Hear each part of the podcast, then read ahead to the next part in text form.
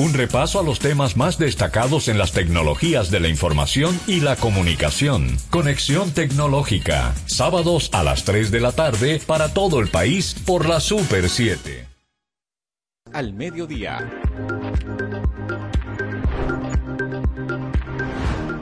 Voz Media Network.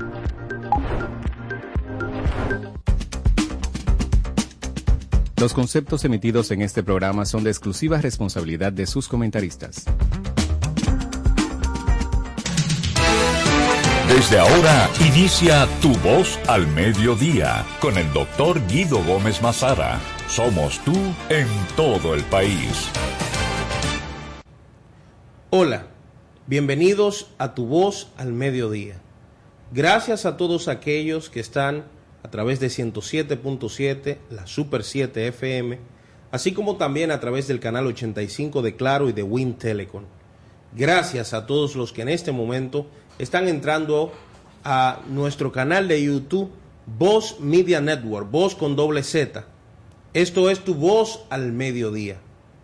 ¿Cuáles son los efectos de la ley 112-00? El gobierno ha anunciado que se modificará en los próximos días la famosa ley de hidrocarburos. ¿Por qué es necesario la modificación de esa ley? ¿Se beneficiará el pueblo? ¿Bajarán los combustibles? De este y de otros temas hablaremos en tu voz al mediodía. Volvemos después de la pausa. Tu voz al mediodía. Somos tú.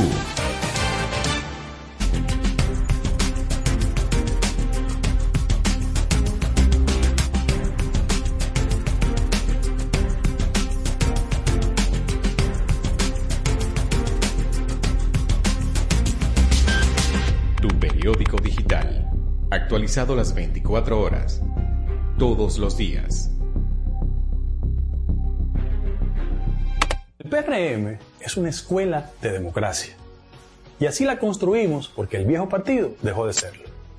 Por eso, todos aprendimos a que los procesos de convención interna sean universal, directo y secreto, como nos enseñó el doctor José Francisco Peña Gómez.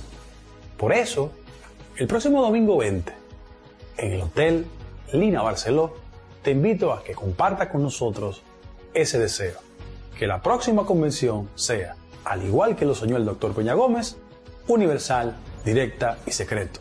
Por un PRM del siglo XXI, pero fundamentalmente por un PRM para todos.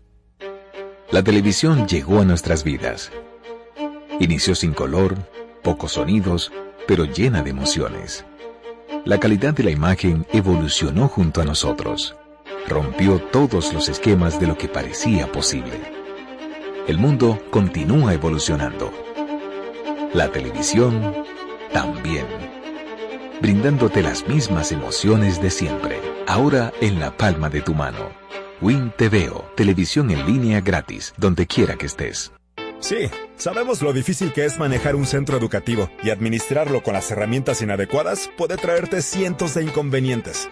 Lidiar con admisiones, finanzas, calificaciones, registros y avisos suena como una tarea complicada. Sin embargo, todo esto y más puedes resolverlo de forma sencilla y rápida gracias a SAS. Con SAS, todas tus operaciones educativas y administrativas se vuelven más rápidas, eficientes y seguras. Conecta a tus docentes personal administrativo, padres y estudiantes en una sola plataforma y gestiona todos sus procesos de forma ágil y automatizada. Cualquier persona puede manejar la plataforma gracias a su diseño amigable e intuitivo. Y si necesitas ayuda, cuentas con un equipo de soporte especializado en tecnología y educación. Que la dinámica del Ministerio de Educación no sea una preocupación para ti. SAS está diseñado para escalar y evolucionar junto al sistema educativo nacional un sistema de gestión académica para una nueva generación. Al fin de cuentas, de eso se trata, de dedicarse a enseñar. El resto, déjaselo a SAS. ¿Listos para empezar? Continuamos en Tu Voz al Mediodía. Somos tú. Miren amigos, el 27 de febrero del año pasado, el presidente Luis Abinader en un discurso ante la nación, en el discurso de rendición de cuentas, habló acerca de la ley 112-00, que fue promulgada en el gobierno del expresidente Hipólito Mejía. Estoy hablando de la ley de hidrocarburos. Durante mucho tiempo ha habido toda clase de debates respecto a la ley de hidrocarburos o a la ley de los combustibles para que lo entendamos mejor. Entre otras cosas, la gente se ha cuestionado porque dice que dentro de los esquemas que la ley establece, establece que si sube, sube el combustible, pero que si baja, baja. Sin embargo, producto de que en los últimos años la fuente de financiamiento de los préstamos que nosotros recibimos o la garantía de los préstamos que nosotros recibimos como país son precisamente los combustibles, parece ser que no ha habido la voluntad, o, sin el parece ser, no ha habido la voluntad política de ordenar un esquema distinto al que tenemos a fin de que los impuestos eh, que se le cargan a los precios de los combustibles pues sean menos.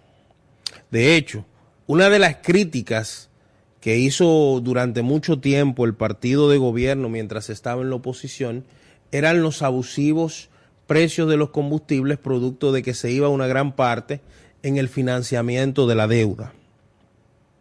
Yo recuerdo con mucha frecuencia al ex senador de Puerto Plata, hoy ministro administrativo de la presidencia, el doctor José Paliza, pronunciarse en el Senado, pronunciarse en la Cámara de Diputados sobre la situación de los combustibles en República Dominicana, sobre el alto costo, sobre la gran cantidad de impuestos que tenían. De hecho, cuando uno analiza, hay más dinero en impuestos que lo que cuesta el producto final. O sea, un galón de gasolina, el producto galón de gasolina, la gasolina, vale menos que la cantidad de impuestos que se le coloca. Las últimas semanas han sido ciertamente eh, un proceso difícil para la sociedad producto de que el mercado internacional ha ido situando el barril del petróleo por mucho más de 90 dólares, entre 92 y sigue subiendo. Lo que se estima es que a finales o a mediados del mes de febrero, posiblemente el barril de petróleo se sitúe en los 100 dólares. El asunto es que nosotros somos un país que no producimos petróleo.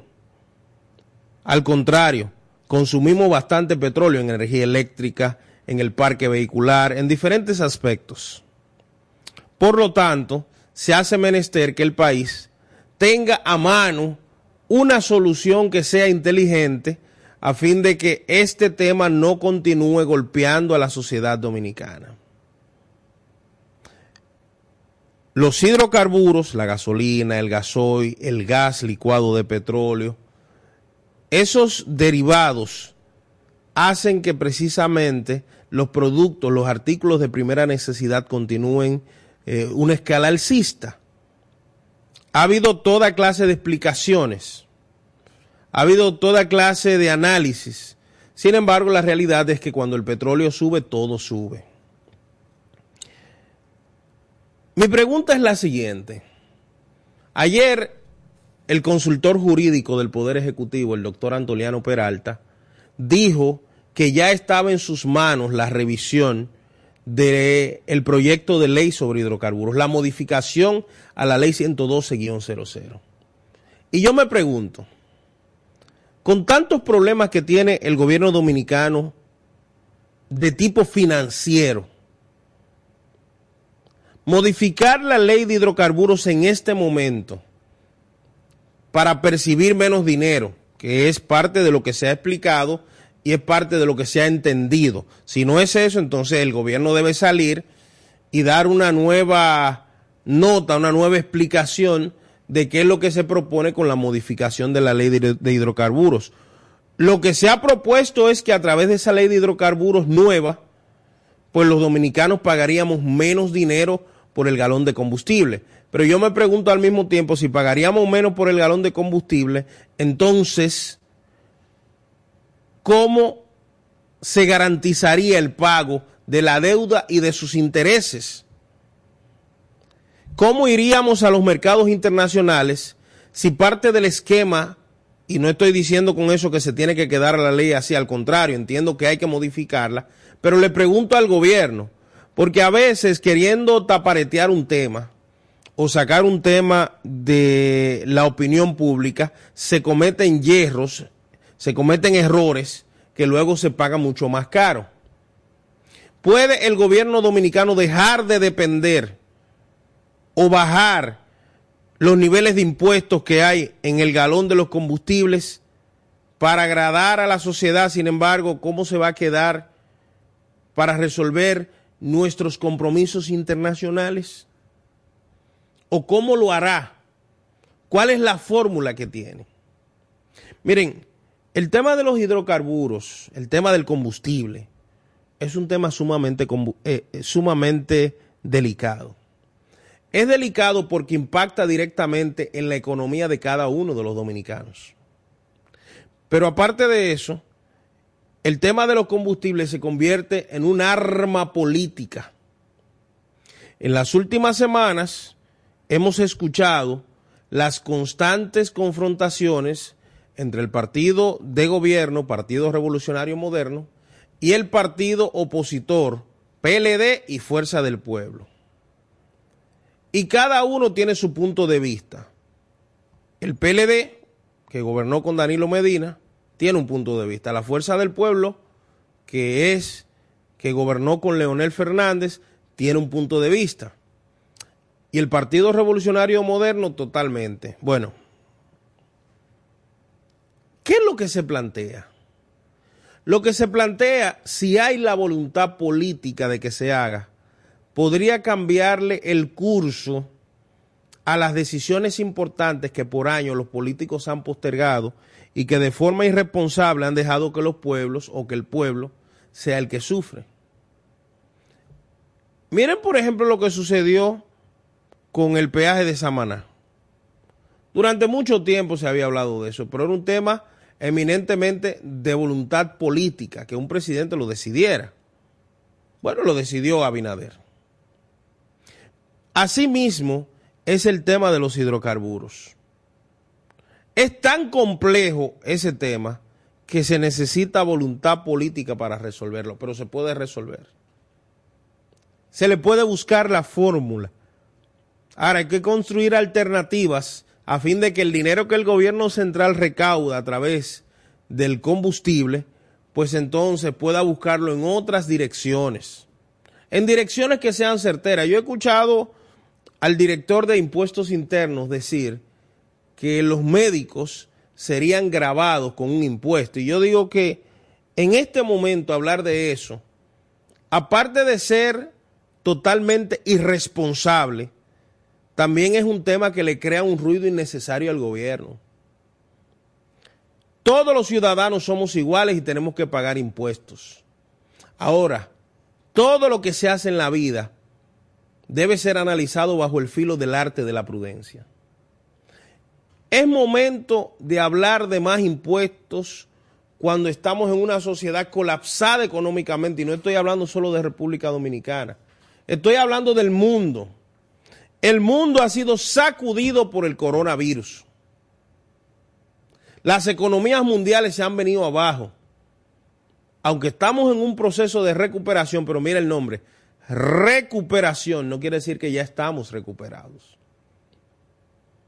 Entonces, hablar de impuestos, a pesar de que se necesita más impuestos para poder bajar los hidrocarburos, los combustibles y llevarlos a un punto que sea no solo razonable, sino que sea justo. Pero hay que tener los paliativos de la otra mano.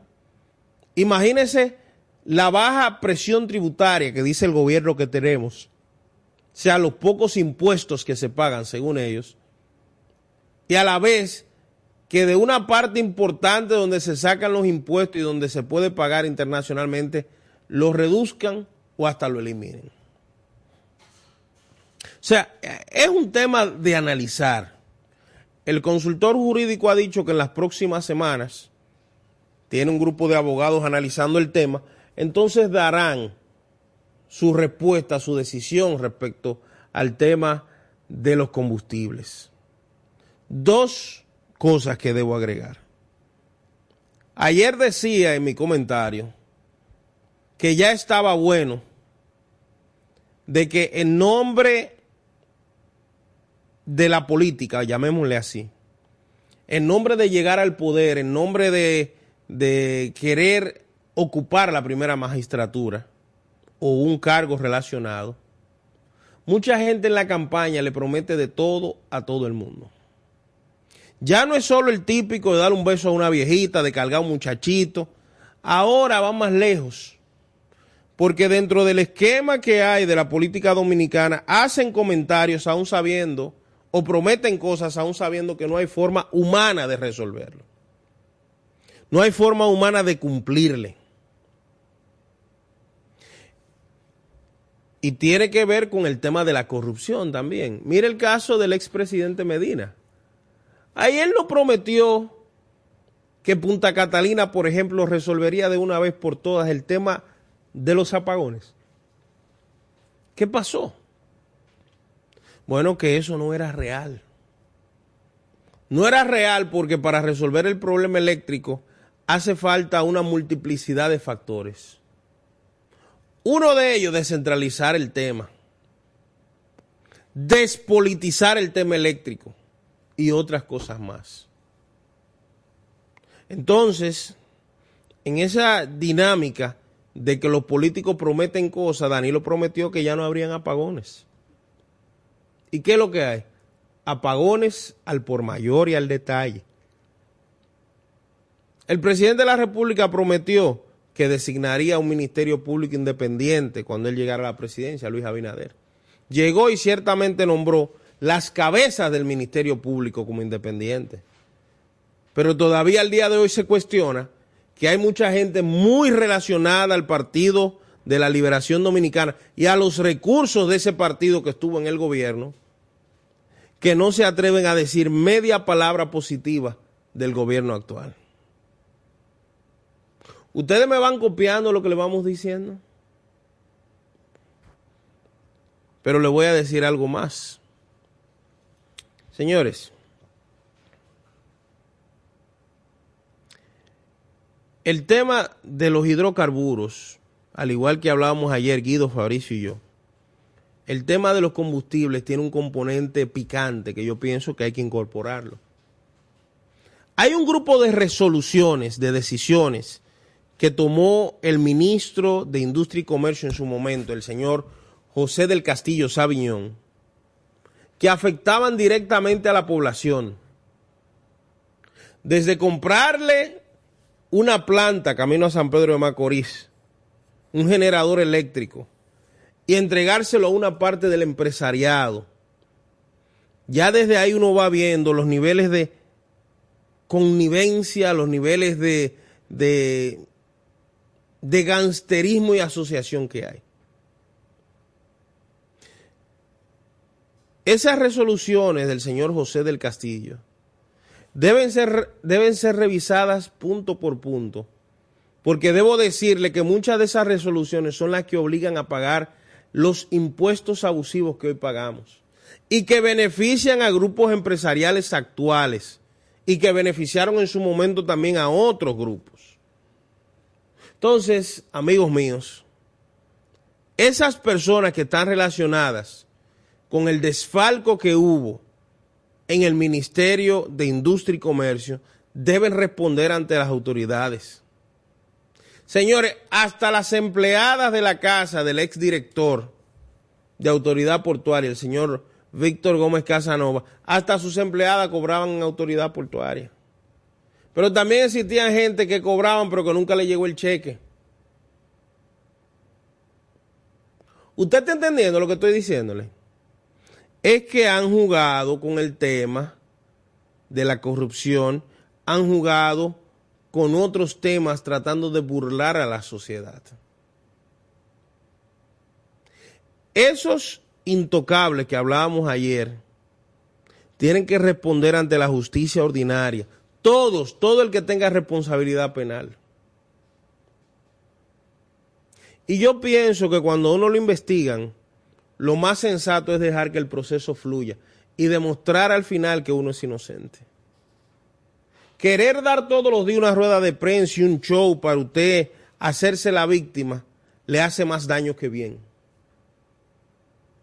Entonces, si queremos culminar los aprestos del Ministerio de Turismo, entonces yo digo que aquellos que están gobernando tienen que despojarse, alejarse, ponerse de lejos, como usted le quiera decir, del tigueraje que estaba en el gobierno pasado. Y usted no recuerda el tono burlesco y la risa burlesca del ex ministro administrativo de la presidencia. Ya no se ríe con los dientes de ajo. Ahora anda detrás de Margarita, como si Margarita fuese la catcher del PLD, para recibir los picheos que le vienen a estos bandidos. Señores, de lo que estamos hablando es que gran parte de los recursos nuestros se han ido en cobro de impuestos o, han recibido o, han entrado una gran cantidad de impuestos que han ido a los bolsillos de funcionarios corruptos, empresarios corruptos y delincuentes que prefieren que el pueblo dominicano siga empobreciéndose cada día más. De lo que estamos hablando es que para poder resolver el tema de los hidrocarburos, todas las resoluciones abusivas que hay y que prácticamente está dirigida a ciertos grupos económicos y empresariales, esas resoluciones tienen que ser eliminadas. Cuando hablamos del combustible y de la ley de hidrocarburos, la 1104, también tenemos que hablar, amigos míos, nada más y nada menos de lo que ha pasado con los grandes empresarios que reciben excepciones de combustible le exoneran combustible. O sea, que para poder resolver el tema, nosotros hicimos el recorrido el fin de semana, viernes, sábado y domingo por la zona de San Juan, el sábado estuvimos por Santiago, el domingo de regreso aquí a la capital, estuvimos también en Baní. Y el grito que se escucha en la calle es el mismo. Parece ser que la campaña que ha habido para desprestigiar al gobierno ha ido tomando fuerzas. Y el gobierno anda escondido en su caparazón. Yo lo he dicho muchas veces, el que no da, le dan. Entonces, el PLD, que sabe de boxeo, está guardiando al gobierno, lo tiene de cerca. ¿Qué tiene que pasar? ¿Qué tiene que suceder? Sencillo el gobierno tiene que actuar de forma correcta para evitar que o lo rechace el pueblo o para evitar darle argumentos a esos grupos de kamikazes. Es triste que al día de hoy se haya esperado prácticamente 22 años para sentarse a hablar seriamente del tema, pero como quiera, qué bueno que llegó. Pero también queremos que lo que se le responda a la sociedad sea en proporción a lo que nos han engañado con el tema de los hidrocarburos. El pobre pueblo dominicano, el pobre pueblo pendejo dominicano, ha sufrido todos los golpes. Y esperamos que de verdad haya la voluntad política para resolver de una vez por todas la mafia que hay en el precio de los combustibles. Vamos a ir al cambio y volvemos en breve en tu voz al mediodía.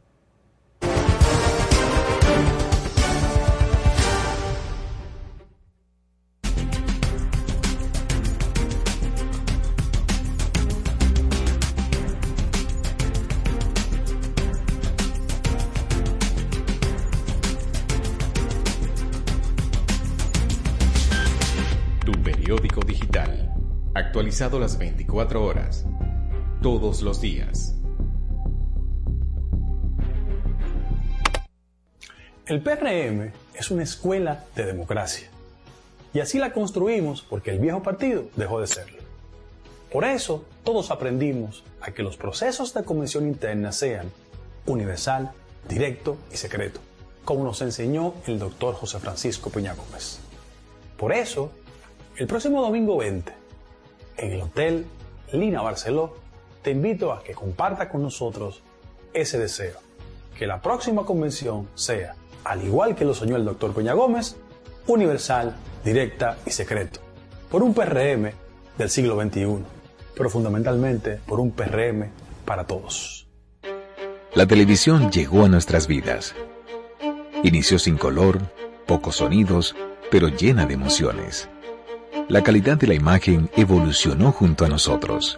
Rompió todos los esquemas de lo que parecía posible. El mundo continúa evolucionando. La televisión también. Brindándote las mismas emociones de siempre. Ahora en la palma de tu mano. Win TVO, televisión en línea gratis, donde quiera que estés. Sí, sabemos lo difícil que es manejar un centro educativo y administrarlo con las herramientas inadecuadas puede traerte cientos de inconvenientes. Lidiar con admisiones, finanzas, calificaciones, registros y avisos suena como una tarea complicada. Sin embargo, todo esto y más puedes resolverlo de forma sencilla y rápida gracias a SAS. Con SAS, todas tus operaciones educativas y administrativas se vuelven más rápidas, eficientes y seguras. Conecta a tus docentes, personal administrativo, padres y estudiantes en una sola plataforma y gestiona todos sus procesos de forma ágil y automatizada. Cualquier persona puede manejar la plataforma gracias a su diseño amigable e intuitivo. Y si necesitas ayuda, cuentas con un equipo de soporte especializado en tecnología y educación. Que la dinámica del Ministerio de Educación no sea una preocupación para ti. SAS está diseñado para escalar y evolucionar junto al sistema educativo nacional. Un sistema de gestión académica para una nueva generación. Al fin de cuentas, de eso se trata. De dedicarse a enseñar. El resto, déjaselo a SAS. ¿Listos para empezar? En mi Cristo yo todo lo puedo. Conciertos.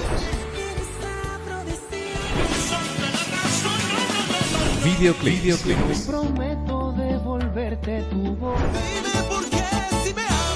Besito de cajeta, de cajeta, de cajeta, de cajeta. Que ya estoy completo, que pleno me siento. Con los artistas más sonados del planeta. Que hay una fiesta para allá hoy. Pásala bien. De lunes a viernes a las 3 de la tarde. En Voz Music. Vívelo por Voz Media Network.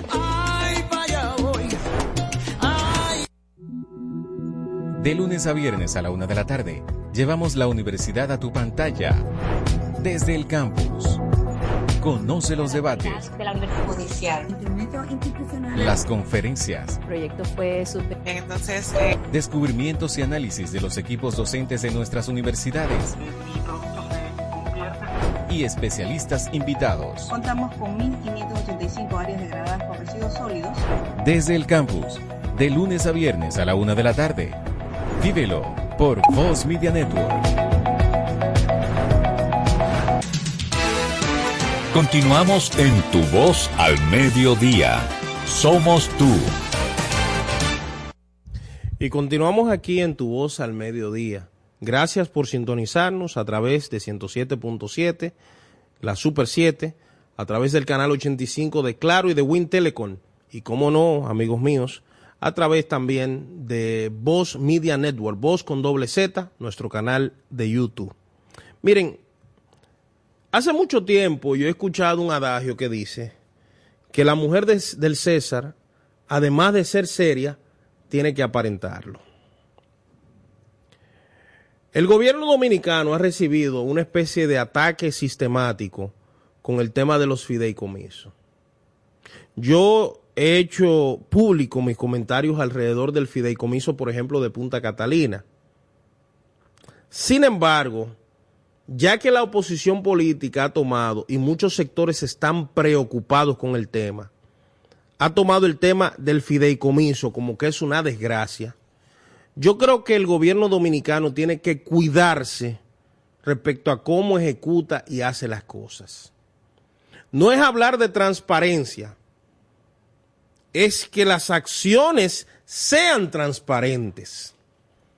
Es que las acciones no haya ningún tipo de dudas de que hay un negocio o hay un trasfondo para beneficiar a alguien.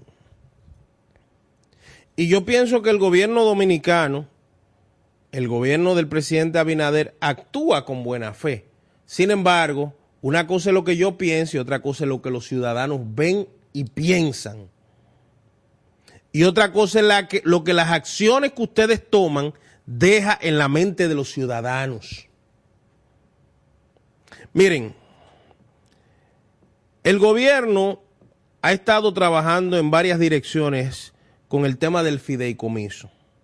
Hemos escuchado a un joven que se llama Sidman Freud, que es el director de la Alianza Público-Privada, que ha tenido a bien crear proyectos. Uno de ellos es el proyecto del fideicomiso de Punta Catalina, el fideicomiso de Pedernales y otros tantos más. Pero hay uno que a mí me llama mucho la atención y es el proyecto de las famosas revistas. Las revistas no son más que un impuesto que históricamente se pagaba, donde se supone que se revisaba el vehículo de uno y se decía si el vehículo estaba en buenas o en malas condiciones para circular. Después de hacer ese chequeo, esa revista, entonces el conductor se supone que debía hacer los cambios que necesitara el vehículo. Imagínese que le faltase una luz trasera, eh, que las gomas no estuvieran en buenas condiciones, que los, los retrovisores eh, estuviera quizás roto uno, todo eso. O sea, la idea es cerciorarse de que el vehículo esté en buenas condiciones para que cuando salga a las calles no sea un instrumento de muerte, sino que pueda utilizarse libremente para transportar a cualquiera y a cualquier lugar. Se está planteando el proyecto de la alianza público-privada de que el sistema de revistas sea manejado por una alianza público-privada a fin de que, entre comillas, se agilice el trabajo que se hace con las revistas. Y así como responsablemente he dicho que estoy de acuerdo y estuve de acuerdo en sus inicios con el fideicomiso de Punta Catalina, quiero dejar claro que el tema del fideicomiso de las revistas hay que tener ojo avisor. Repito, la mujer del César, además de serlo, tiene que aparentarlo. No puede quedar dudas de que es seria. El gobierno dominicano es transparente, dice que es transparente, Ahora, sus actuaciones tienen que demostrar que es transparente.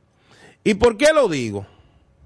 La primera pregunta, ¿por qué el Estado dominicano, a través de una inversión pública, a través del Ministerio de Obras Públicas, del, de, ¿cómo se llama la otra? Del Intran, no puede manejar el tema de las revistas? ¿Por qué tiene que hacer una alianza público-privada? Imagínense lo siguiente. Imagínense que en ese proyecto, en el proyecto de las revistas, que van a ser integrados talleres, eso es lo que se ha dicho, imagínense que a cada ciudadano que lleve un vehículo le cobren mil pesos. Mil pesos. Y aquí el parque vehicular es de cerca de 3 millones de vehículos. Estamos hablando de cuánto? Estamos hablando de más de 3 mil millones de pesos ¿Cuánto se gasta en colocar una plataforma y cuánto le van a pagar a cada taller?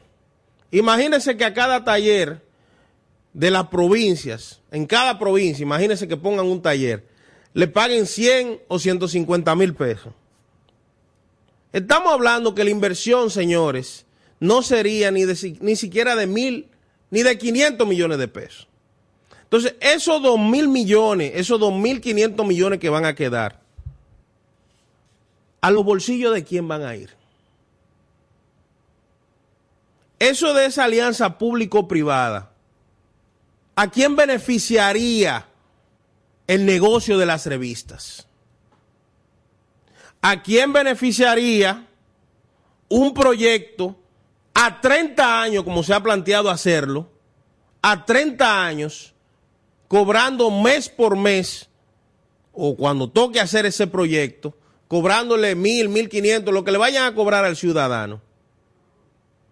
¿Cuánto dinero va a generar para el Estado Dominicano? Nada.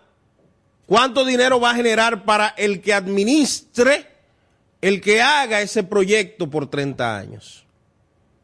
Por eso es que estoy diciendo que no es solo decir que somos serios y que no tenemos interés en los recursos del Estado, es también demostrarlo. Yo pienso que el Estado dominicano tiene toda la capacidad para administrar el fideicomiso de las revistas. ¿Para qué está el Intran? Que dicho sea de paso, es una institución que yo todos los días entiendo menos. Dicen que es una institución técnica y ponen a un tipo que no es técnico a dirigir esa vaina. Yo me reía y le hacía la anécdota a un amigo de, ¿cómo que se llama esto, José? Lo que le pone a los vehículos delante. Las, las lámparas esas, eso tiene un nombre. Las luces LED. Mandan una resolución, el Intran, diciendo que eh, los DGCET, los AMET, como lo conocemos nosotros, los agentes de tránsito, le colocarían una multa a los ciudadanos que anduviesen con una barra LED, una barra de luz LED. Sin embargo, yo digo, por ejemplo, en el caso mío, que uno de mis vehículos tenía una luz LED. Pero yo, para poderle colocar esa luz LED, le pagué al Intran un impuesto de 3 mil pesos. Entonces yo digo, ¿qué sucede con el ciudadano que ya le pagó ese dinero? Pero voy a decir lo siguiente. Existe una ley que regula ese tema porque un organismo no puede actuar simplemente por resolución a lo loco. Por un lado, busca la manera de recaudar dinero y por el otro lado, te manda una regulación donde te dicen que hasta te pueden multar por andar con algo que ellos te cobran. Entonces, ese es, ese es el camino de lo absurdo, de lo que nadie entiende y de lo que no hay explicación. Entonces, amigos míos, eso me llama mucho la atención. El Intran, primero, colocar a alguien que tenga la capacidad técnica de manejar esa institución y no un sindicalista asociado a un senador sindicalista, yo creo que eso no conviene. Grandes problemas se ha buscado el gobierno cuando ha colocado a personas que tienen intereses en determinadas posiciones. Mire lo que pasó con el señor que estaba en, ¿cómo se llama? En la Lotería Nacional. ¿Dónde paró? Ese señor era un activista de la banca, fue presidente de FENABanca. ¿Dónde está en Najayo preso? ¿Por qué? Porque tú no puedes poner al gato a cuidar la carne. Pues se la va a comer. ¿Qué pasó o qué ha sucedido con la situación de los vertederos? Dicen que eso lo administra Nene Cabrera, pero el negocio de Nene, ¿cuál es? El gato cuidando el ratón, el cuidando la carne. Este tema del Intran, poner a una persona con lazos estrechos del sector transporte, vicepresidente Conatra, con lazos estrechos con el senador Antonio Marte, que es un activista, un activista del sector transporte. Yo creo que eso como que... Pero aparte de todo, si en el Intran colocan a quien sea, a, Juancito Trucupey, esa persona tiene que tener la capacidad de administrar procesos tan normales como el tema de la revista. Porque cualquiera podría intuir que ese proceso lo están haciendo para entregarle esos dos mil millones todos los años a alguien. Por eso digo que además de ser serio, hay que demostrarlo en su accionar. Y yo creo que el gobierno ha tenido demasiados ataques. Pero parte de esos ataques en ocasiones han sido hasta provocados por el mismo gobierno. Y, y tiene que comenzar a cuidarse.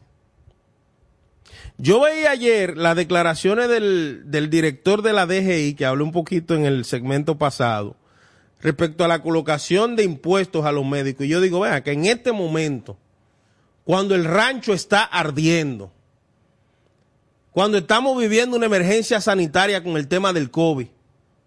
Yo creo que traer un tema que golpee a los galenos, a los médicos, yo creo que eso es un error. Todo el mundo tiene que pagar impuestos, pero yo digo, es en el momento que las cosas se hacen. Entonces, hay que tener cuidado. Hay que tener, el gobierno del presidente Abinader ha sufrido en los últimos días ataques feroces. Pero repito, es que el gobierno tiene que dejar de ponerle carne, de darle papaya a quienes lo atacan. El tema del fideicomiso, yo he tenido la oportunidad de verlo desde diferentes ángulos, pero hay cosas que cuando hablamos del fideicomiso la gente le causa urticaria, la gente le causa molestia. Usted hablar del llamado fideicomiso con las revistas, cuando tenemos organizaciones, instituciones que pueden manejar ese tema y que no nos va a costar nada, simplemente hacer un plan bien elaborado, de forma responsable y con un técnico a la cabeza, eso es lo que nos va a dar éxito. Pero no podemos por todo, y miren que yo tengo mi opinión sobre el tema de los fideicomisos, pero yo creo que cosas así el Estado Dominicano debe manejarlo. Si dejó dos mil millones, no tenemos que compartirlo con nadie, no hay que pagarle a nadie por la administración, por el manejo de eso. No. Desde el Instituto de, de Transporte, desde el Intran, buscar un departamento, hacer un plan, desarrollar ese plan, darle seguimiento. Y esos recursos van a ser recursos frescos para ser utilizados en el bien del pueblo dominicano. Entonces, repito, la mujer del César, además de serlo, debe aparentarlo. Yo creo que el señor Sigmund Freud tiene que dejar claro qué es lo que está sucediendo con el tema del fideicomiso relacionado con la revista con la revista de los vehículos, con la inspección de los vehículos para saber si pueden circular. Decir, ah, se va a hacer un fideicomiso y ya, no. Esa palabra le está causando molestia a una parte de la sociedad. Y por tanto, cada vez que se va a tomar una decisión relacionada con esa palabra, hay que explicársela bien para que no quede dudas. ¿Estamos claros? Vamos a ir a la última pausa. Volvemos en breve en tu voz al mediodía.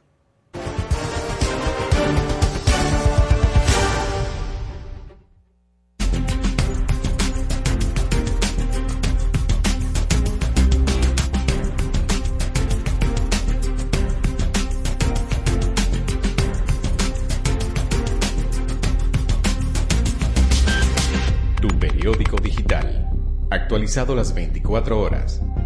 Todos los días. El PRM es una escuela de democracia. Y así la construimos porque el viejo partido dejó de serlo. Por eso, todos aprendimos a que los procesos de convención interna sean universal, directo y secreto, como nos enseñó el doctor José Francisco Peña Gómez. Por eso, el próximo domingo 20, en el Hotel Lina Barceló, te invito a que comparta con nosotros ese deseo, que la próxima convención sea, al igual que lo soñó el doctor Peña Gómez, universal, directa y secreto, por un PRM del siglo XXI, pero fundamentalmente por un PRM para todos. La televisión llegó a nuestras vidas. Inició sin color, pocos sonidos, pero llena de emociones. La calidad de la imagen evolucionó junto a nosotros. Rompió todos los esquemas de lo que parecía posible. El mundo continúa evolucionando. La televisión también. Brindándote las mismas emociones de siempre, ahora en la palma de tu mano. Win TVO, televisión en línea gratis, donde quiera que estés. Sí, sabemos lo difícil que es manejar un centro educativo y administrarlo con las herramientas inadecuadas puede traerte cientos de inconvenientes. Lidiar con admisiones, finanzas, calificaciones, registros y avisos suena como una tarea complicada. Sin embargo, todo esto y más puedes resolverlo de forma sencilla y rápida gracias a SAS. Con SAS, todas tus operaciones educativas y administrativas se vuelven más rápidas, eficientes y seguras. Conecta a tus docentes, personal administrativo, padres y estudiantes en una sola plataforma y gestiona todos sus procesos de forma ágil y automatizada. Cualquier persona puede manejar la plataforma gracias a su diseño amigable e intuitivo. Y si necesitas ayuda, cuentas con un equipo de soporte especializado en tecnología y educación. Que la dinámica del Ministerio de Educación no sea una preocupación para ti. SAS está diseñado para escalar y evolucionar junto al sistema educativo nacional. Un sistema de gestión académica para una nueva generación. Al fin de cuentas, de eso se trata. De dedicarse a enseñar. El resto, déjaselo a SAS. ¿Listos para empezar? Análisis. Bienvenidos a Foro de la Voz de América. Pero sí estábamos también muy involucrados. De una forma profesional. Debate. Un poquito de hipocresía. Están criticando. Uh... Te llevamos el punto de encuentro perfecto junto a expertos de toda Latinoamérica. ¿Creen ustedes en Amnistía Internacional? No hay que adivinar. Contenía riesgos. Foro Interamericano. Actualiza tu visión del mundo. Los lunes, miércoles y viernes a las 11 de la noche. Vívelo por Voz Media Network. El mundo. Sus complejidades. Cultura. Datos curiosos. ¿Te suena raro todo esto? Te invitamos a que conozcas más en Documentales VMN. Vívelos por Voz Media Network. Continuamos en Tu Voz al Mediodía. Somos tú. Gracias por continuar en Tu Voz al Mediodía. Eh, recuerde conectarse a nuestro canal de YouTube, Voz con doble Z Media, Voz Media Network. Dígale amigos y familiares que todos los días, a las 12 del día, de 12 a 1, Guido Gómez Mazara, Fabricio Gómez y Otniel Ramírez, estamos aquí en Tu Voz al Mediodía. Suscríbanse a nuestro canal, promocionelo si le gusta mucho. Dígale a todo el mundo que aquí estamos, que decimos la verdad sin importar a quién le duela. Esto es Tu Voz al Mediodía. Miren, hace un momento el Pleno de la Junta Central Electoral dio a conocer la noticia de que el Departamento de Informática de la Junta Central Electoral sería reestructurado. El año antepasado, nosotros vivimos un año infernal, hablando electoralmente, tanto el 2019 como el 2020, producto precisamente de las decisiones emanadas de la Junta Central Electoral pasada. Su presidente, el doctor Julio César Castaño Guzmán, y los cuatro jinetes del apocalipsis que le acompañaban, tomaron decisiones que sin duda alguna casi llevaron al pueblo dominicano a una guerra civil, a un derramamiento de sangre. Lo primero que sucedió fue precisamente que el sistema informático que la Junta Central Electoral había diseñado, que supuestamente gastaron una millonada y que todo estaba aprobado, falló. Falló porque en el proceso de las primarias del PLD fue la primera prueba de fuego. Ustedes recuerdan aquel famoso fraude con el algoritmo que se hizo muy famoso, el algoritmo que el presidente, el expresidente Leonel Fernández mencionaba, y que se cometió por la zona de Barahona, cuando todavía a las 3 de la mañana habían unas máquinas funcionando y que Gonzalo Castillo de estar abajo de repente ¡wup! subió y desplazó al, al doctor Fernández. Pero luego en las elecciones de febrero, las elecciones municipales, usted no recuerda lo que pasó. Las elecciones tuvieron que ser suspendidas porque el sistema informático y las computadoras de Castaño no funcionaron después que se gastaron 5 mil millones de pesos en esa vaina. Todo un show toda una irresponsabilidad que debió llevar a la cárcel a esos miembros de la Junta Central Electoral. El día de hoy se está conversando y la Junta se despacha diciendo vamos a tener un nuevo departamento de informática. La semana antepasada, supuestamente un grupo de miembros de ese departamento también renunciaron. Ahí había gato entre macuto. Que yo digo que porque al día de hoy también, después que quitaron al director de informática de Castaño, Miguel Ángel Núñez, nunca lo sometieron. Que dicho sea de paso, la información que se tenía que él mismo fue que fabricó el software, el sistema que falló en las elecciones de febrero.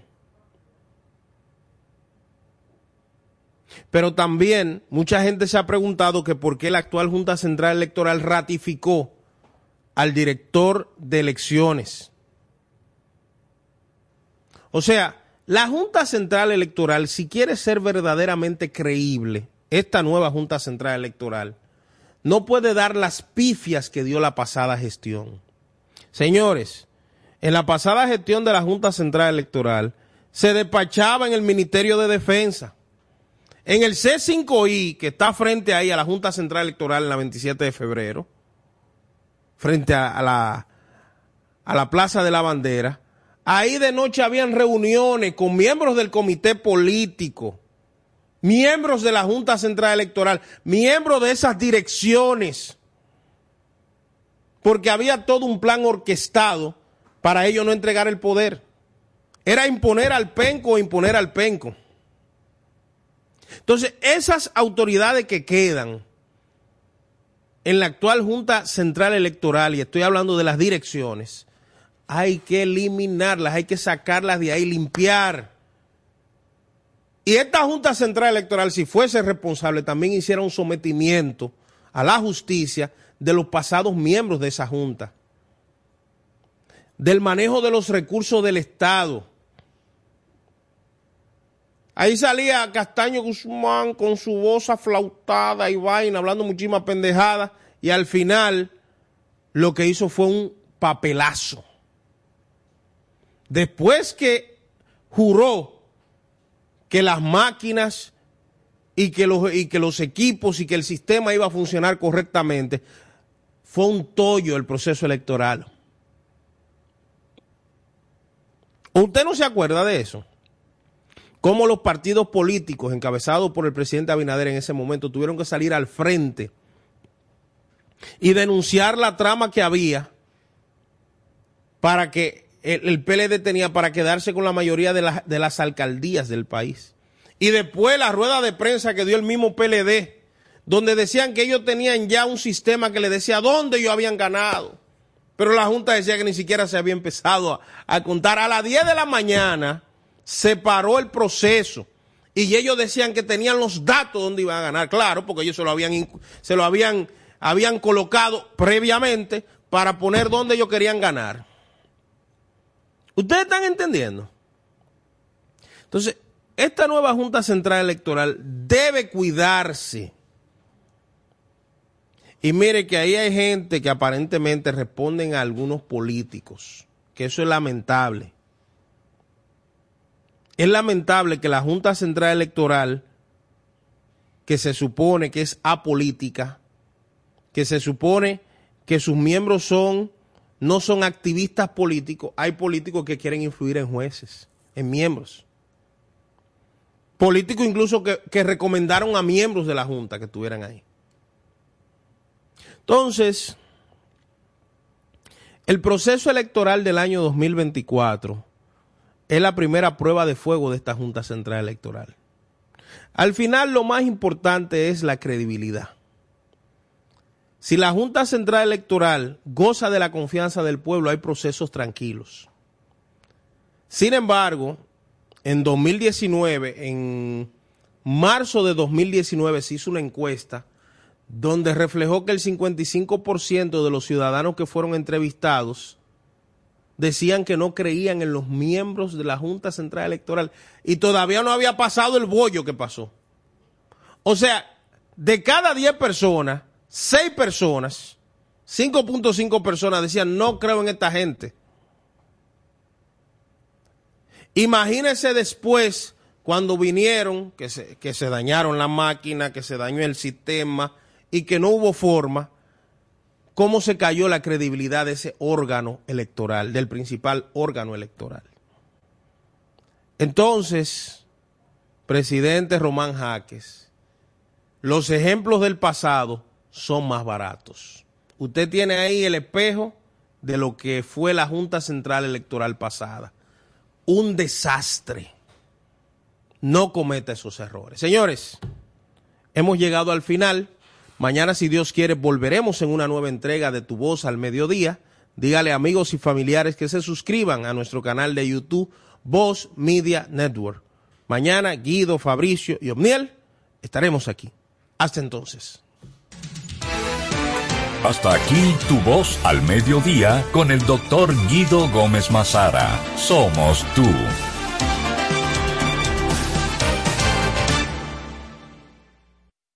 Super 7. A continuación, la cuestión. Solo escucho la cuestión. Super 7 FM, HISC, Santo Domingo, República Dominicana. Colombia está lista para un cambio con visión de mujer, expresó Ingrid Betancourt. Y ahora las noticias del portal super7fm.com. Desde Bogotá, Ingrid Betancourt, candidata a la presidencia de Colombia, está convencida de que su país debe derrotar la corrupción para poder salir adelante y considera que ha llegado la hora de que una mujer tome las riendas después de más de dos siglos de gobiernos de hombres. A sus 60 años, Betancourt buscará llegar a la presidencia por segunda vez. Para ampliar los detalles de este boletín de noticias, visite nuestro portal super7fm.com. Información al instante en Super 7, 107.7 FM. Pero mira, Fran con ese equipo nuevo. Oh, lo consiguió en Claro Outlet con un super descuento. ¿Cómo? Vámonos para allá ahora mismo. Aprovecha las ofertas especiales de Claro Outlet en equipos seleccionados. Llévate tu smartphone y laptop con hasta un 100% de descuento. Adquiérelos a través de tienda en línea con delivery gratis o en puntos de ventas Claro. Ven y únete a la red móvil más rápida del país. Confirmado por Speedtest y de mayor cobertura. Conoce las ofertas en claro.com.do. En Claro, estamos para ti. Comando, entonces usted me está diciendo que ahora yo puedo pagar la multa que me está poniendo, hacerle el depósito a mi doña y de paso mi tarjeta de crédito desde ese cajero de depósito Banreservas. Oh, pero bien. Así es, hemos optimizado nuestra red de cajeros de depósito para que puedas resolver tus pagos de servicios de la Procuraduría, pagos de tarjetas de crédito, multas y realizar depósitos en efectivo a clientes Banreservas, sea cual sea tu banco. Cajeros automáticos Banreservas, tu banco fuera del banco. Banreservas, el banco de todos los dominicanos.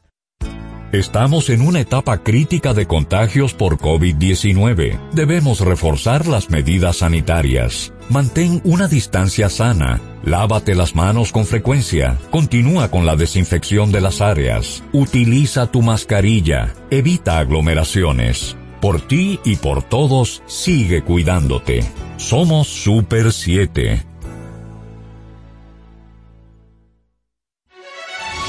Repasamos la actualidad del acontecer nacional e internacional en El Interactivo de la Super 7. Ágil, veraz, oportuno y equilibrado. De lunes a viernes de 2 a 4 de la tarde, escucharás la información que llama al criterio con diversidades y estilos más atrevidos, bajo la conducción de José Gregorio Cabrera, Jochi Rosario, Emelín Valdera y Ricardo Fortuna, por la Super 7. Nuestra programación a solo un clic. Descarga los podcasts de tus programas favoritos en domiplay.net. Día a día, comprometidos con la ciudadanía, apostamos a una democracia justa y equilibrada, participando activamente junto a nuestros oyentes en la construcción de un periodismo ciudadano, colaborando activamente en ser voces de cambio para una mejor nación.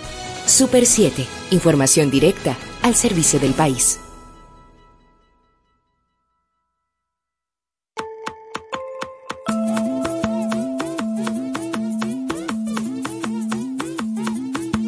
Yo vivo para el mediodía que informa. Yo crezco en el mediodía educa. Veo el conocimiento en todas sus formas. Yo soy denuncia, noticia y cultura. Yo vivo en la calle que se apasiona. Soy sociedad que clama justicia. Creo en el ciudadano que se cuestiona. Cabeza y corazón me aclaran la vista. Yo soy del pueblo que tiene memoria. La libertad me la da la información. Todos los días se escribe una historia. Por eso al mediodía escucho la cuestión. Oh, lo, lo, lo, lo, lo, lo. Oh, lo, yo escucho la cuestión. Oh, lo, lo, lo, lo, lo, lo. Oh, lo, yo escucho la cuestión. Muy buenas tardes amigos de toda la República Dominicana que nos sintonizan a través de la Super 7, 107.7 FM en todo el territorio nacional. Buenas tardes, Patricia Solano.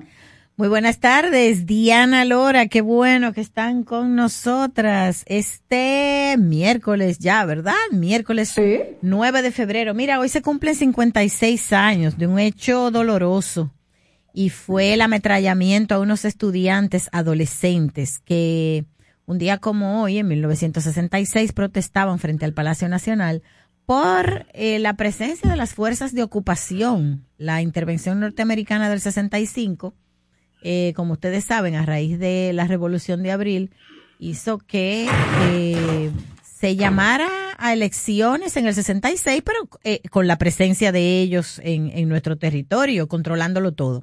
Entonces, la juventud, eh, que igual que hoy, pero bueno, en su contexto, eh, era muy participativa, probablemente más que ahora.